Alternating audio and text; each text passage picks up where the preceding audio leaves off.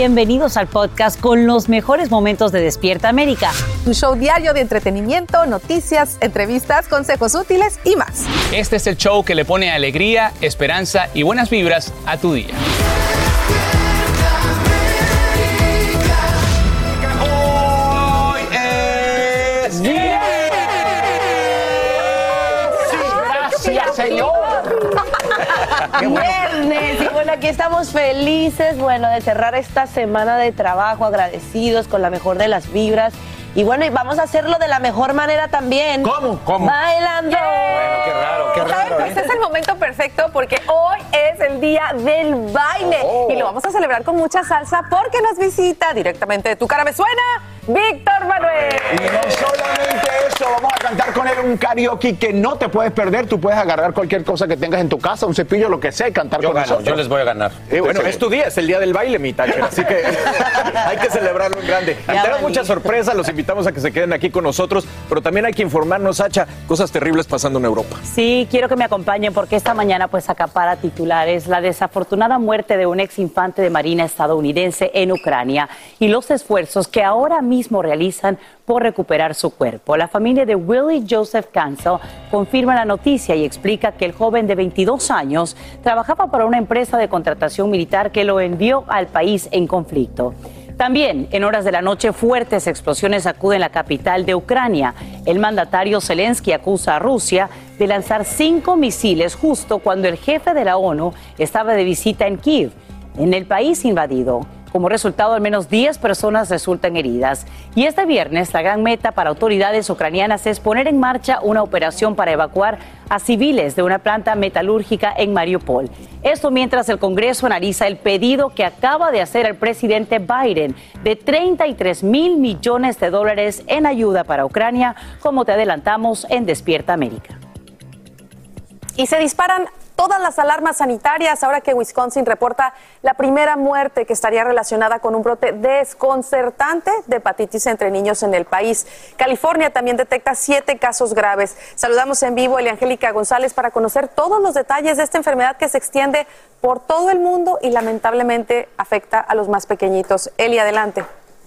Así es, eh, mi querida Carla. Bueno, son 27 casos en Estados Unidos y 200 en todo el mundo, lo que mantiene en vilo a las autoridades sanitarias. El Departamento de Salud de California, que maneja siete casos en este momento, afirma que estos se dan en niños pequeños. En Wisconsin es donde se detecta la primera muerte por este raro brote. La explicación oficial es que el niño desarrolló la enfermedad después de contagiarse con adenovirus, pero no en todos los infectados ocurre igual. Expertos ahora se enfocan en investigar por qué es tan severa la enfermedad al punto que uno de los cuatro casos que existen en ese estado, Wisconsin, ahora requiere de un trasplante de hígado.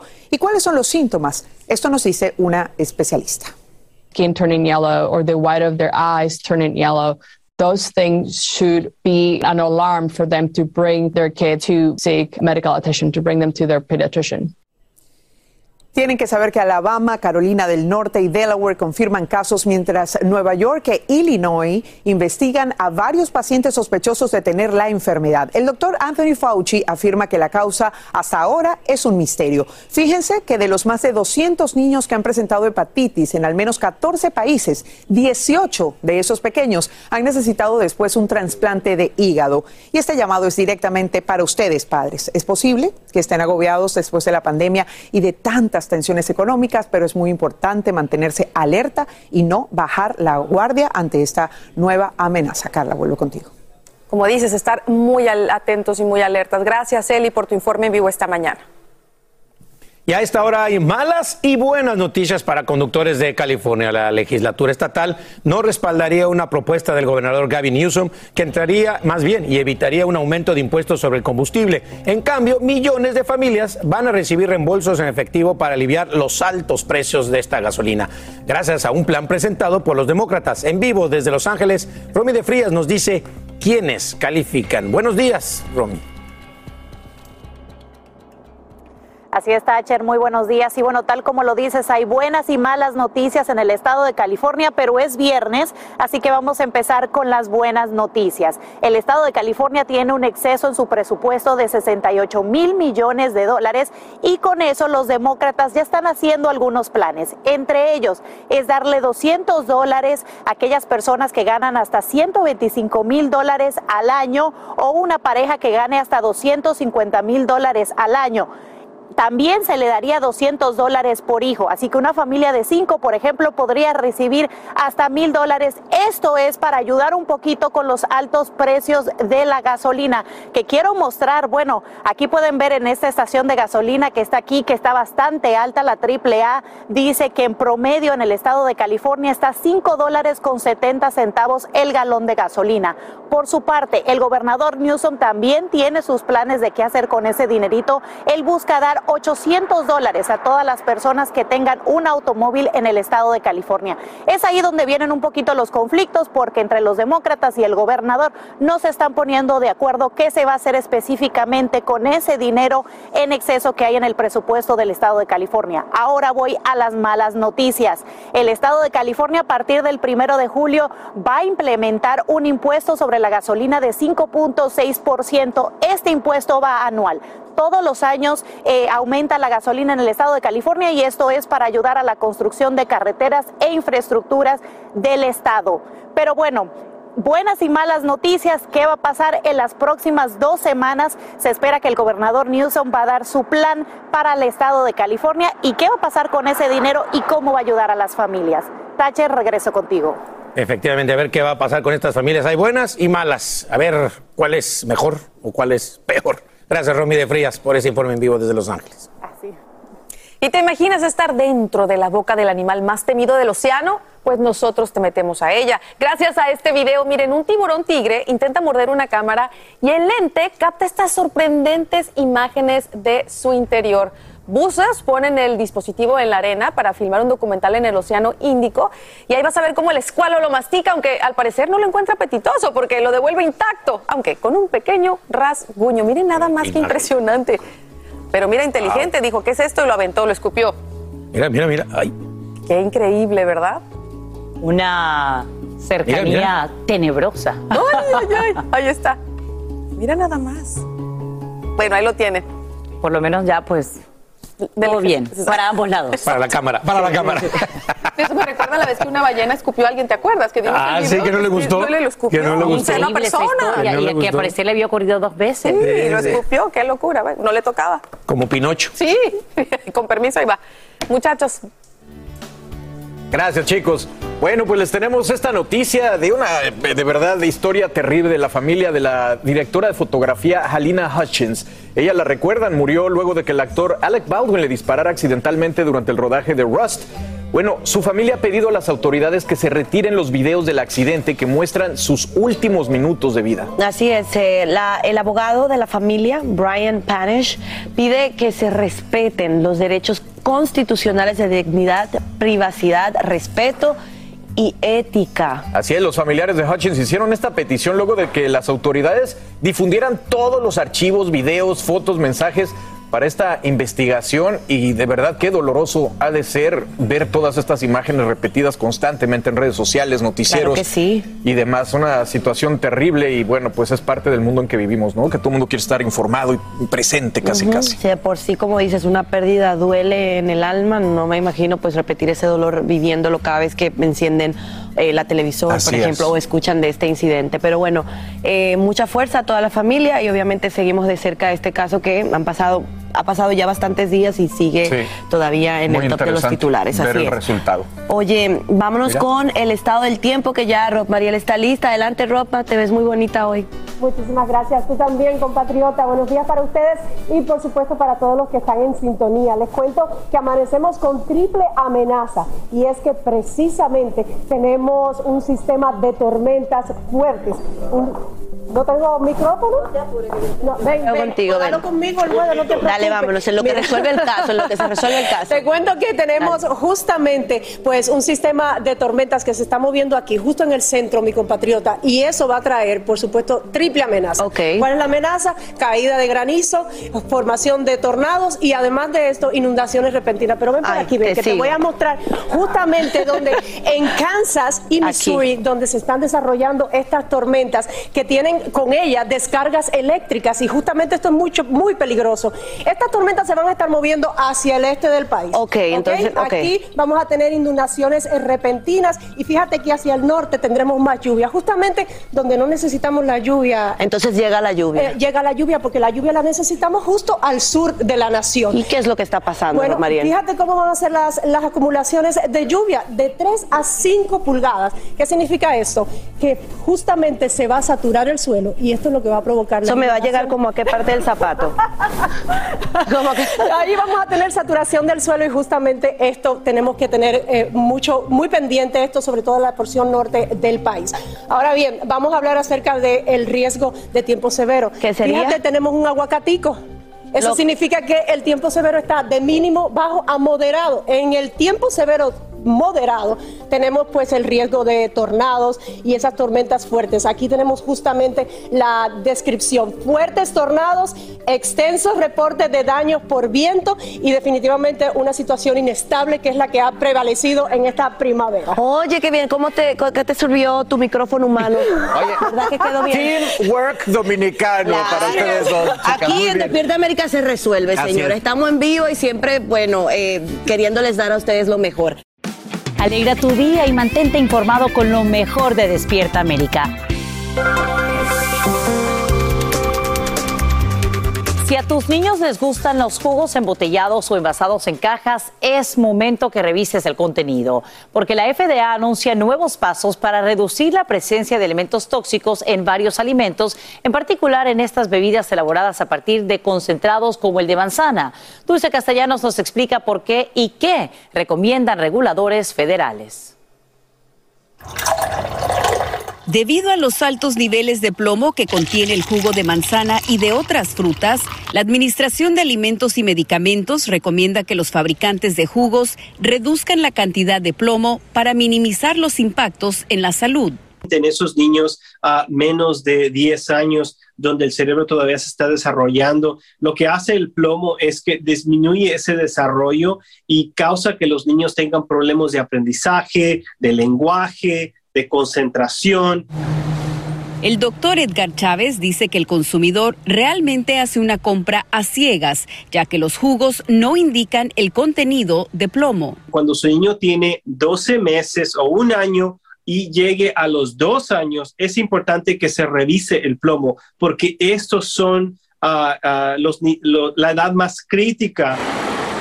Algunos padres expresaron consternación y dicen que los cambios también se deben implementar en las escuelas. Uno no puede estar aquí con ellos sentados todo el día en clase para asegurarse que estén bien.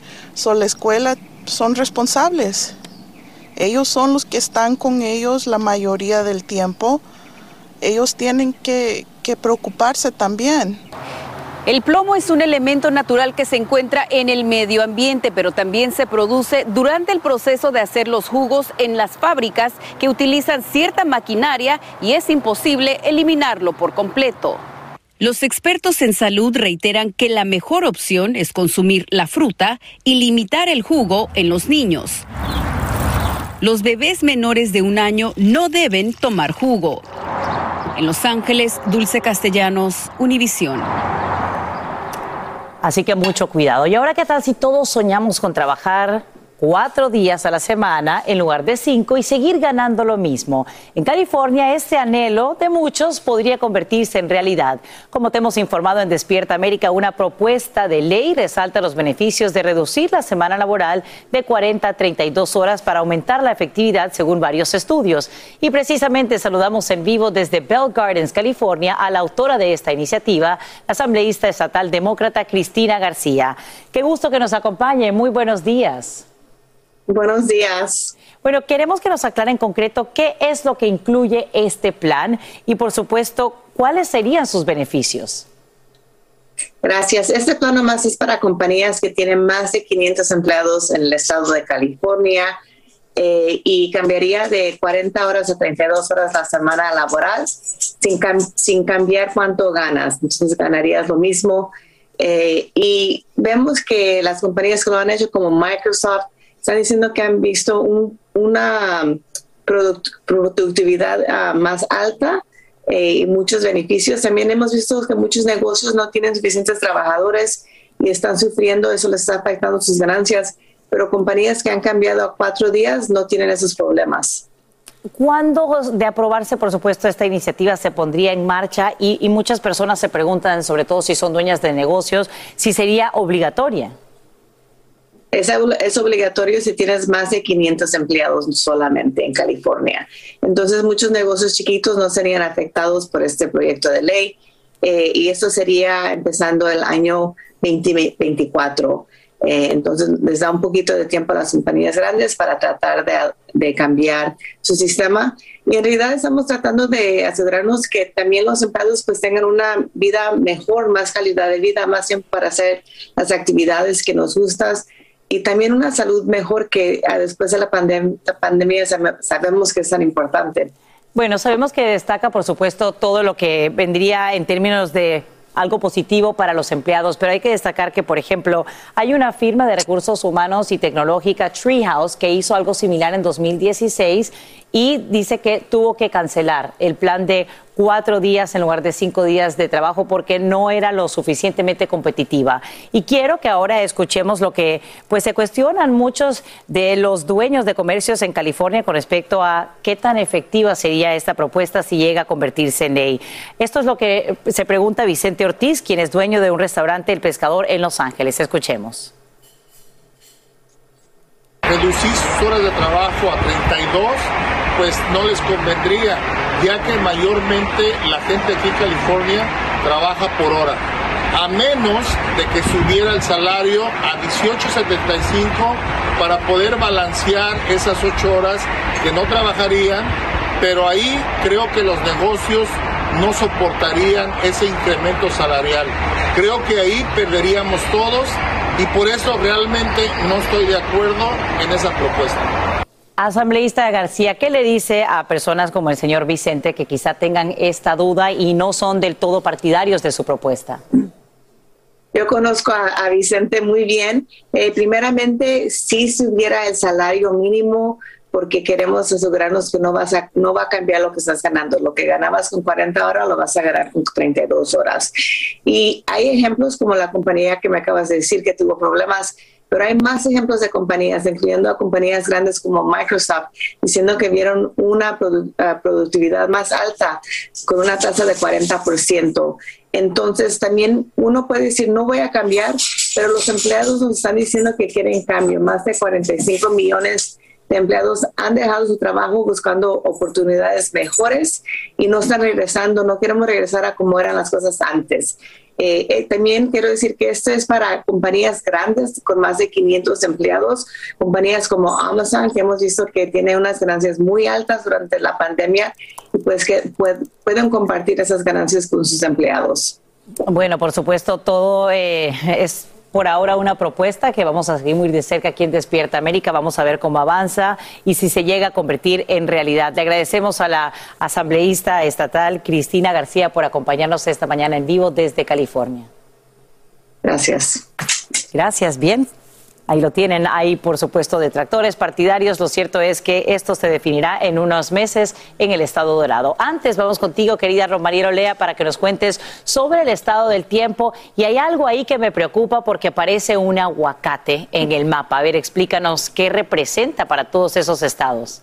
Bueno, precisamente para estos estados que se encuentran dentro de este aguacate, como bien has mencionado, Sacha, están bajo el riesgo de tiempo severo, que se mueve desde mínimo hasta moderado. Eh. Estamos hablando de Oklahoma, Kansas, Missouri. Estos estados podrían recibir fuerte impacto de lluvia fuerte y tormentas durante las próximas 24 horas. Y vamos a nuestro satélite radar en vivo, donde ven ustedes que justamente en esta zona del país tenemos tormentas que se están fortaleciendo acompañadas de descargas eléctricas, lo cual puede ser sumamente peligroso. Toda esta zona que tendría estas tormentas fuertes, pues es propensa a tener inundaciones repentinas. Pero ojo que lo más importante es que tenemos triple amenaza. Cuando hablo de triple amenaza es que es posible que en esta zona del país se presenten tornados, que también el viento fuerte sea muy dañino y aparte de esto, la amenaza más grave es la caída de granizo, porque podría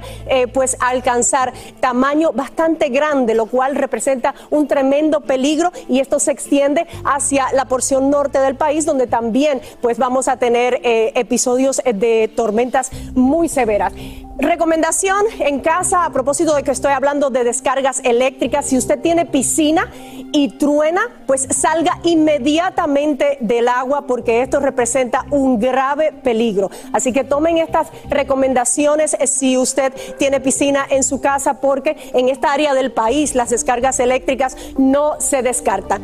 Ahora bien, hablemos de los acumulados, podrían ser de hasta 3 y 5 pulgadas. Esto va a saturar el, fuego, el, el suelo y por supuesto, las inundaciones no se descartan. Continúen con más.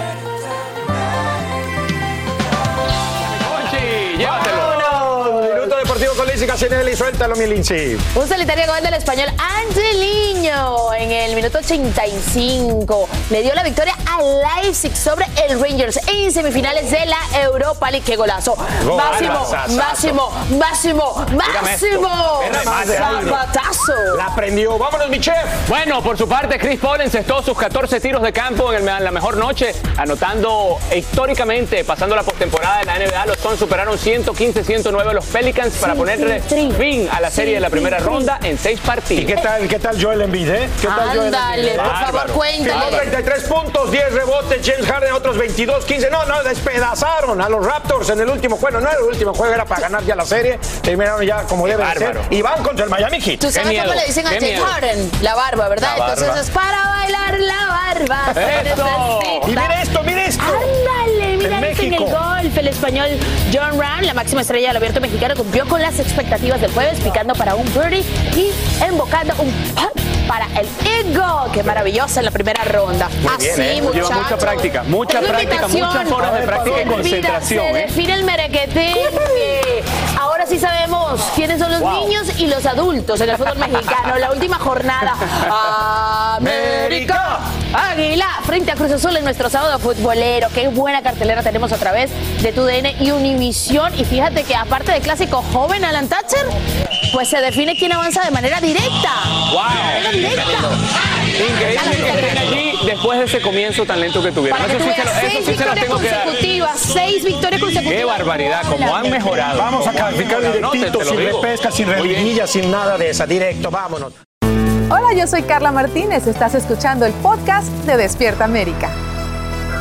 La lucha por el cierre de escuelas en Oakland, California, tiene un nuevo episodio este viernes, cuando cientos de maestros realicen un paro laboral, acción que dejaría sin clases a unos 50 mil estudiantes. El gobierno planea en los próximos dos años clausurar 11 planteles o fusionarlos con otros. El distrito sostiene que el número de alumnos ha disminuido drásticamente y que desde un punto de vista financiero ya no pueden mantener todas las escuelas abiertas. Entre el dolor y la indignación, familiares y amigos de Ángel Ignacio Rangel piden justicia por su brutal asesinato. Es que el joven estudiante universitario fue baleado no a manos de grupos criminales, sino de la Guardia Nacional de Guanajuato en México, donde los agentes abrieron fuego contra el vehículo en que viajaba. Nos vamos en vivo hasta la capital mexicana con Eduardo Meléndez y los nuevos detalles. Eduardo, cuéntanos. Sasha, a todos muy buenos días. Terrible, como bien refieres, lo ocurrido con este joven Ángel Rangel de 19 años, estudiante de la carrera de agronomía. Él transitaba a bordo de una camioneta blanca en compañía de una de sus compañeras estudiantes y otro de sus amigos. Bueno, les marcaron el alto los elementos de la Guardia Nacional en uno de los caminos de Irapuato, Guanajuato. Aparentemente no se quisieron detener y uno de los elementos de la Guardia Nacional pues efectuó disparos haciendo blanco en Ángel Rangel, quien murió justamente en el interior de la camioneta. Su compañera y amiga está lesionada, tiene el hombro destrozado a consecuencia también de un impacto de arma de fuego y ella se encuentra hospitalizada. Hay enorme indignación, hay una familia devastada, pero también un grupo de estudiantes, una comunidad universitaria y también la sociedad que bueno ya llevó a cabo los servicios funerarios de este joven Ángel Rangel, que reitero pues quería ser agrónomo. Escuchemos a uno de los amigos de Ángel. No era una mala persona, no era un delincuente y lamentablemente mm, no, pues no se vale lo que le pasó. Sasha, este crimen no quedará impune. Primero, bueno, las autoridades de Guanajuato aseguraron que así será y ya la Guardia Nacional envió un comunicado. Ellos dicen primero que profundan, eh, profundan eh, este, estos hechos, también reiteran a la ciudadanía que no tolerarán ninguna violación y también reprueban cualquier conducta pues alejada de la ley por parte de sus elementos. Incluso es de destacar que este elemento que disparó fue puesto a disposición de las autoridades ministeriales por sus mismos compañeros. Sasha, así las cosas de este hecho muy lamentable que ocurrió en Guanajuato. Sí, cuántas preguntas, eh, qué dolor para la familia y por supuesto también para amigos de este joven. Te agradecemos Eduardo Meléndez por brindarnos estos nuevos detalles desde Ciudad de México. Y te cuento que hoy Biden y López Obrador se reúnen de manera virtual. Los presidentes de Estados Unidos y México tienen previsto hablar de inmigración, así como de la agenda de la próxima cumbre de las Américas en junio que se realizará en Los Ángeles. Y sí que tienen mucho que coordinar ahora que la Casa Blanca pues quiere eliminar el título 42, lo que provocaría una nueva ola de cruces fronterizos desde el país vecino. Muy pronto el mandatario Biden tomaría una decisión sobre el perdón de préstamos estudiantiles. El mandatario advierte que no considera una reducción de 50 mil dólares por prestatario, como piden algunos legisladores demócratas, sino si habrá una no condenación adicional de la deuda. Biden no aclara cuánto ascendería dicha cifra, aunque su, durante su campaña electoral dijo que apoyaría un alivio de 10 mil dólares. Y esta mañana Oklahoma se une a la lista de estados con severas leyes antiaborto. La legislatura estatal acaba de aprobar una legislación conocida como Ley de Latidos del Corazón que prohíbe interrumpir embarazos después de las seis semanas, similar a la adoptada en Texas. La medida incluye excepciones cuando la vida de la madre está en riesgo, pero no en casos de violación o incesto. El proyecto recibirá la firma del gobernador republicano. En las últimas horas se verá que un día después de acordar la compra de Twitter, Elon Musk vende 5 millones 300 mil acciones de Tesla a un precio promedio de 905 dólares y 30 centavos. Aunque no se confirme el motivo de la venta, expertos creen que busca recaudar fondos para adquirir y privatizar la red social. No obstante, dicha transacción representa menos del 2% de sus tenencias totales en la compañía de vehículos eléctricos.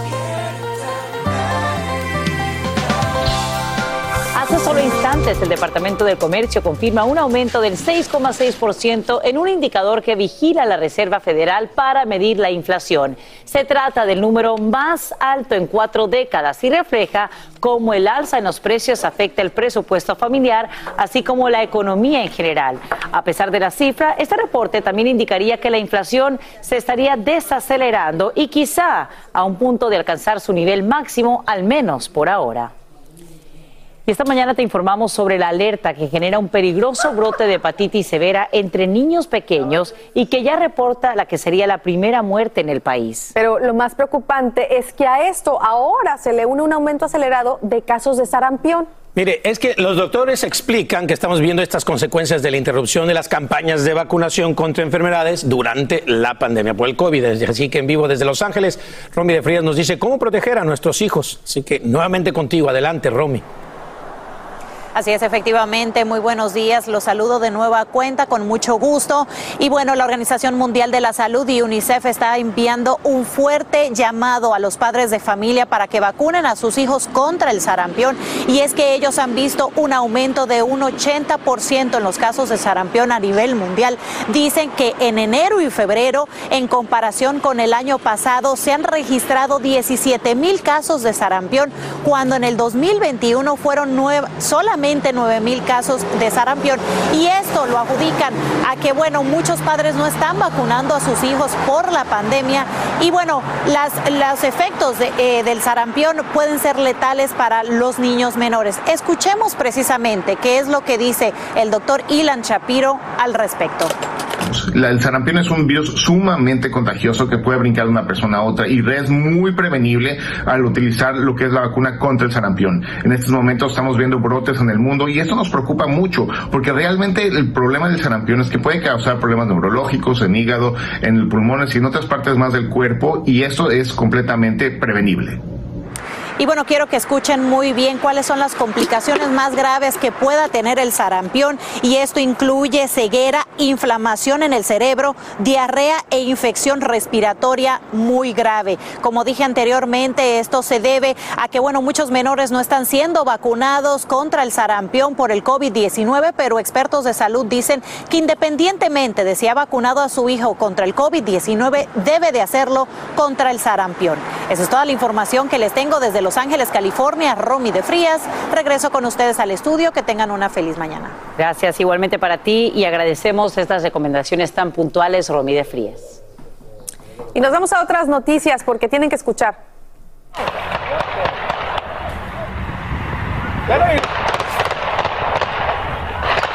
Bueno, al suelo se lanzan jugadores de béisbol cuando casi dos docenas de disparos los sorprenden en pleno partido juvenil. Y esto ocurre en horas de la noche en una preparatoria en Chicago, donde además se realizaba una competencia de atletismo. Al parecer, los disparos iban dirigidos a una mujer que estaba en un restaurante de comida rápida cercano, donde pues unos cinco autos sufrieron daños. Los sospechosos hicieron los disparos desde una camioneta tipo todoterreno y aún están prófugos. Por fortuna, ninguno de los chicos que estaba disputándose este partido ahí en el campo de juego, como ven, resultaron heridos. Pero el susto nadie se los quita. Y lo acabábamos de más ver. en un campo de béisbol, uno más. Ocurren dos en una misma semana, preocupante. Sí, preocupante. Sí, sí.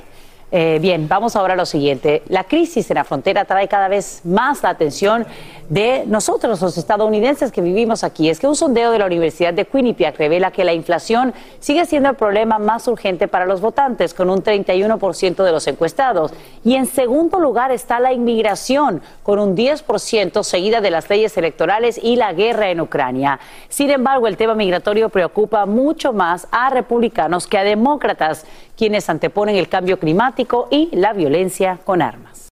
Aquí hablamos sin rollo ni rodeo. Tómate la vida sin rollo y escucha lo más picante del mundo del espectáculo en el podcast de Despierta América.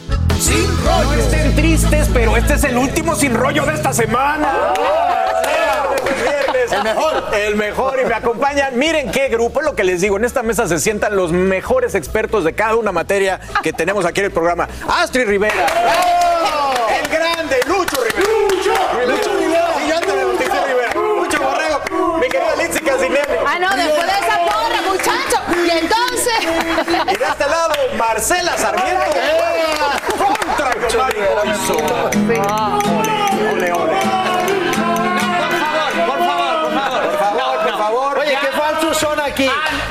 perdido la credibilidad gritándole a cualquiera. ¿Cómo que cualquiera? Atrevido, te he robado, te he robado tu spotlight. También quiero un aplauso para la gente que nos escribe al sinrollófono 13. Gracias por su sintonía, apoyo y sus comentarios, sobre todo cuando nos jalan las orejas, se siente rico. Oiga, vámonos con esta noticia que está sacudiendo las redes. Frida Sofía reaccionando a los rumores de que está desheredada. ¡Ay, esto está que arde! Bueno, y lo hace con esta publicación que dice, la persona que más necesitaba me enseñó que no necesito a nadie. Y otra publicación más reciente en sus historias dice así, como cuando te desheredan, pero la fiesta sigue. Y vemos a esta mujer ahí, la tapa un poquito el letrero, pero está haciendo como su DJ con pura nieve. Y esto debido a que unos audios se han colado de Alejandra Guzmán hablando justamente de la herencia. Ahora están culpando nuevamente a la esposa del hermano de Alejandra de filtrar estos audios. Fuimos a hablar con ella, vamos a ver su reacción y escuchar lo que dijo Alejandra de la herencia de Frida. La dinastía Pinal no deja de estar en el ojo del huracán y quien ha salido más afectada es Mayela, la esposa de Luis Enrique Guzmán, a quien culpan de haber filtrado los audios donde Alejandra Guzmán dice dejará fuera de su testamento a Frida Sofía. Aquí los audios de la roquera y la reacción de la misma Mayela. Dos departamentos los ponga a mi nombre completamente y ya no pasa nada, ¿no? Yo soy la dueña única, o sea que, los ponga mi nombre los otros dos.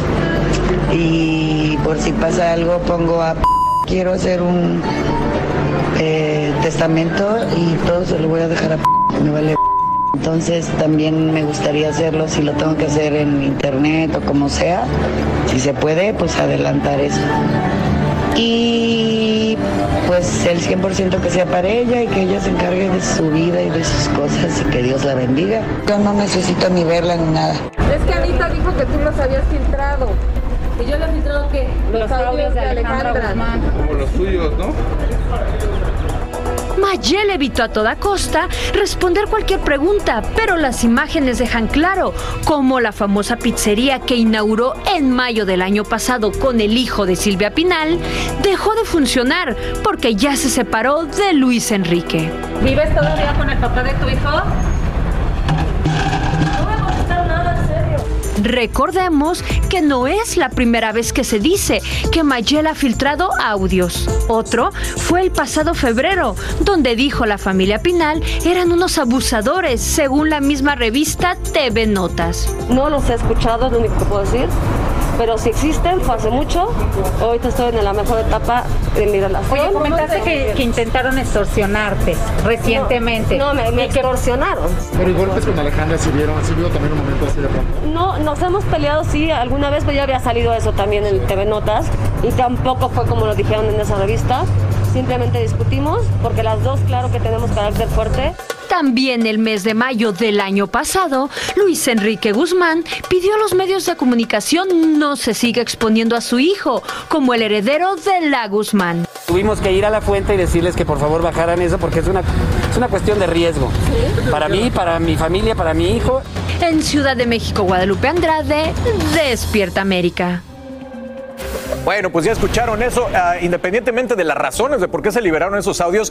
Eh, Milucho, estábamos escuchando este audio cortado. El nombre que se da es justamente de eso. El sobrino de Alejandra Guzmán sería directamente el beneficiario del testamento de Alejandra Guzmán. Y no solamente eso, eh, te digo que Carlitos, el nombre de Apolo, este niño, eh, ha sonado también como el potencial heredero de, también de Silvia Pinali, porque varias publicaciones en México han dicho que ah, Mayela la- y Luis Enrique Guzmán, Mayela y Luis Enrique, Luis Enrique, hijo de Silvia Pinal, y Mayela han estado, digamos, muy cercanos a doña Silvia y fuentes cercanas a esta familia siempre me han dicho que eh, eh, tiene una particular adoración doña Silvia Pinal por este niño y también Alejandra Guzmán. Entonces no me luce para nada descabellado estas afirmaciones que se están haciendo, sobre todo en el caso que la misma Mayela tiene un historial que no es del todo limpio. Eh, desde el 2014 ya estuvo también presa por situaciones de fraude. Entonces yo creo que la ensucia un poco más. Eh, Yo, Mario.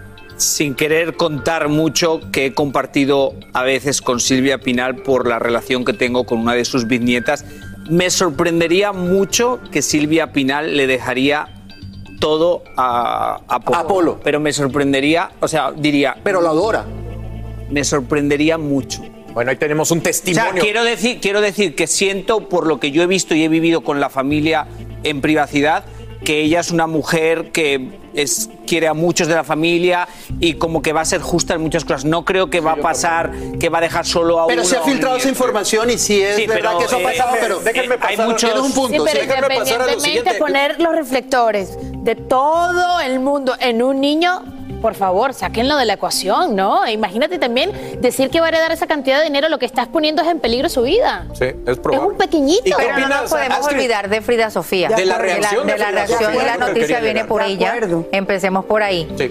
Frida Sofía lleva muchos años, independientemente de si el dinero de Alejandra Guzmán va a llegar a manos de quien sea, pidiendo amor y comprensión de su mamá, algo que no ha tenido, algo que ella siente que no ha tenido. Aquí podemos hablar de que si la herencia, de que si la desheredó, de que si no está ni no está, y a lo mejor el último post que puso Frida Sofía en las redes sociales fue puro sarcasmo, donde decía de que me, me enseña, hay otro post nuevo que ella puso sobre que me, me desheredaron. Cuando te desheredan, cómo actúas y puso gente bailando Sí, sí, ahí. ahí lo un pusimos, y está el video, además, Pero de decir que la persona que, la que, que yo tanto necesitaba me enseñó a no necesitar a nadie, deja mucho que decir. Vemos una Frida Sofía nuevamente que verdaderamente pide a esa relación con su mamá. Y escuchar este audio de Alejandra Guzmán donde dice, no, la- no quiero hablar con ella, no necesito hablar con ella, también deja Pues mucho es que, decir. se, han, se han herido muchísimo, madre e hija, y también pues eh, toda esta dificultad y, y todas estas, eh, digamos, acusaciones que se han hecho contra el papá de Alejandra Guzmán por parte de Frida Sofía, pues eso no... no no Abrió la queda- brecha mucho Exacto, más. No, no queda ahí en la superficie, sino- sino que eso se ha ido muy profundamente. Sí, sí, que si es posible desheredar un hijo, sí, en casos específicos y en casos extremos, sí se podría en ese Legalme- No sé, en, en- no sé, en México hay unas eh, le- cosas legales, en otros países de América Latina y en Estados Unidos también, pero se tienen que presentar unos requisitos para que eso sea posible. Esa- esa- eh, en el caso de, por ejemplo, de Alejandra Guzmán, en el potencial caso que fuera a desheredar o que ya estuviera desheredando a Frida Sofía, en el caso mexicano sí se puede hacer. O sea, legalmente ella, él ella puede sacarla 100% de, de- ¿Se de- arreglarán en madre en algún momento? Es la creo que pregunta. está haciendo- en este momento no lo Por lo menos creo que Frida está siendo inteligente tomando la delantera para tener el control de la narrativa de esta historia a su manera. Oigan, nos vamos a la pausa regresando. Chantal Andera y Karina, Karina Rico dicen que nunca hablarían de la vida privada de sus amigos como hizo Cintia Clitbo, mientras que Julián Gil reacciona a una pregunta que lo dejó muy molesto. ¿Hablar o no de la vida privada? Lo discutimos a continuación. Y Ana Bárbara muestra su nuevo anillo de compromiso. ¡Ay! Lo van a ver aquí en Sin Rollo. Así que no se vayan, quédense con nosotros, que aquí seguimos hablando entre todos, entre cuates y sin rollos. Aquí hablamos sin rollo ni rodeo. Las noticias más calientes del mundo del entretenimiento y el análisis de nuestros expertos los escuchas en Sin Rollo. Sin rollo. Gracias a todos los sin rolleros por escribirnos. Lili desde Chicago me dice, opino que Frida, lo más que a ella le hace falta es cariño. Se hace la fuerte, dice una cosa, dice otra, pero puedes Amor. escuchar en su voz que hay tristeza. El dinero no es lo que esta joven necesita. Alguien más me dice, yo nunca alentaré un pleito entre madre e hija, pero Frida ha hablado pestes de su madre, la ha humillado. Pues eh, que se faje para trabajar, que haga su patrimonio, nos dice Marisol. Y Karen desde Kendall nos dice, como madre hablaría con ella, arreglaría las diferencias. Esto es un show. Una madre siempre está presente ante un hijo, sea como sea. Gracias, Carlitos, soy tu fan número uno. Gracias. ¡Eso! Oye, fan de, de- de, ah, Marcela. Ah, de muchos, fan, ¿no? el de ayer, A- un Aquí les fan han echado piropos a todos, pero leí el mío porque a mí casi no me llegan, así No, que ¿cómo gracias. que no? Y te hicieron el día. Sí, vamos, vamos a hablar de Julián Gil. Él eh, habla muy bien de su hijo con Marjorie de Sousa y todo va muy bien hasta que una reportera le pregunta por qué no lo ve. Vamos a ver lo que respondió y me usted qué opina. La verdad que sí se parece y eh, no he tenido la oportunidad pues de, verlo solamente en fotos, pero sí, la verdad que, se parece mucho y he visto fotos mías de chiquito y la verdad que, se parece mucho. Y la verdad que por lo que me dicen sí, yo, te puedo decir si encantado porque no he podido compartir con él, pero por lo que me dicen es bien, bien parlanchín, bien encantador, es un buen niño y, y entiendo que lo están cuidando y lo están haciendo un buen niño. Casi se rompe la cordialidad cuando le cuestionaron el motivo por el que no ve a su hijo. Iba a acercarse a tu hijo.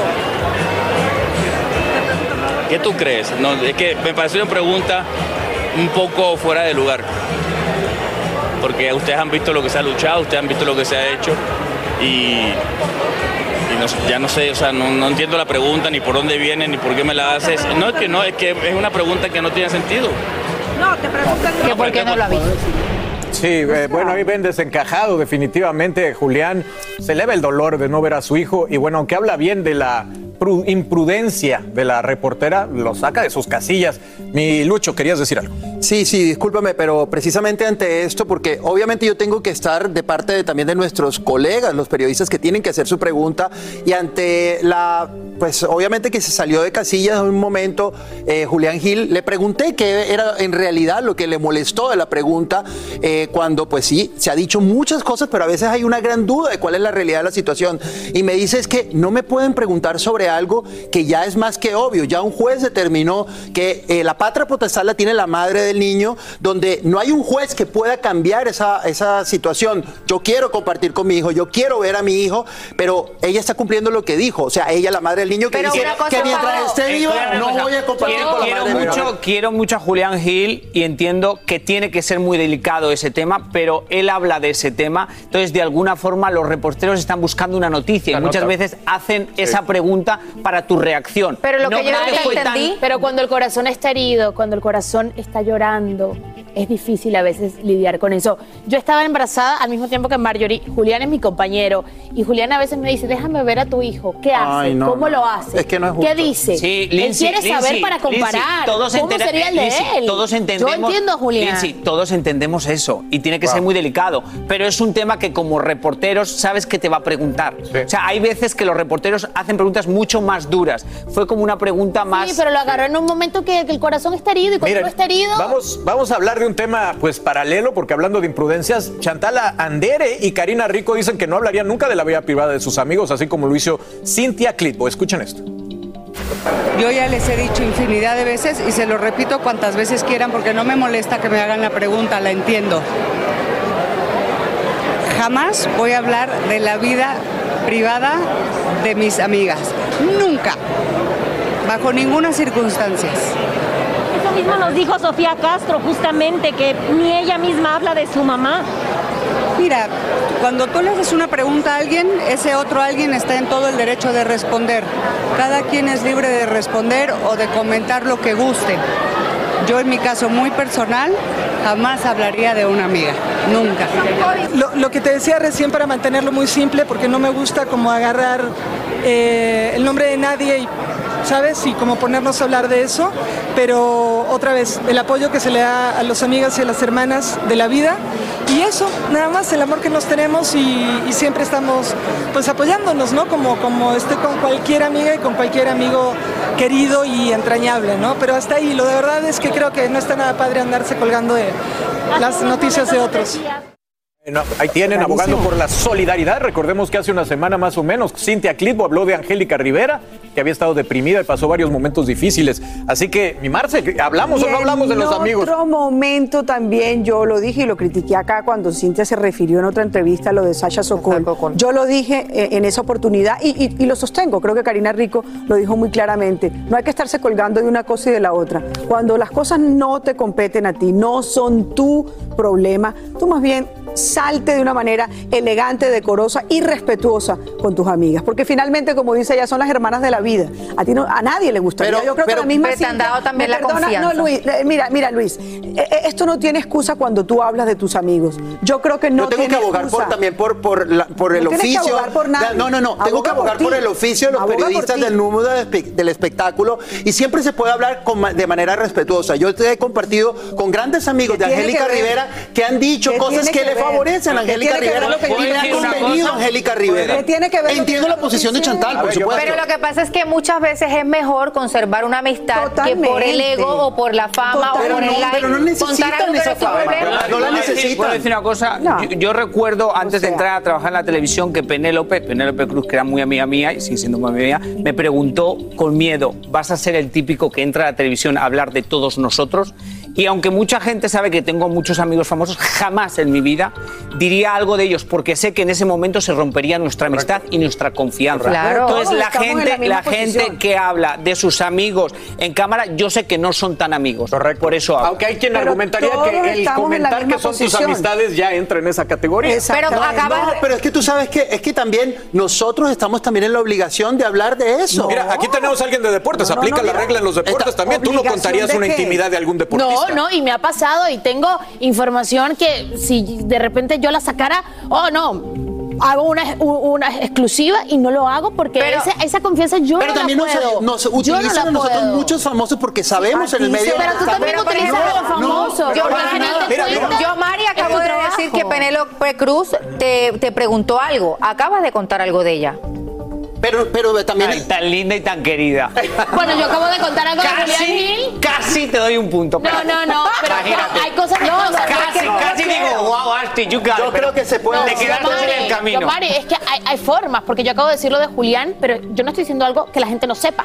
Es No, diferente es que a mí me digan, mira, ¿qué fue lo que pasó entre que Marjorie y el, el Julián? punto, el punto, el punto que yo quería poner, que lo vivo yo diariamente, Claro. es que cuando tú hablas a- frente a una cámara o en una revista de alguien que tú dices es tu amiga, sé que no es tan tu amiga porque en ese momento pierde esa Pierde, persona la confianza la contigo. confianza. No, no creo. Yo tengo, yo tengo, yo tengo grandes la amigos en el vida. mundo del espectáculo y donde me he visto con la libertad también de decir muchas cosas y no se han molestado. Si ellos- pero si ellos están de acuerdo, claro que sí. Tengo que agarrar un avión, podemos ir a comerciales. Por favor, orden en la sala. ¿A dónde te vas? Yo, Conclusión, más vale un buen amigo que un buen chisme. Venga, nos vamos.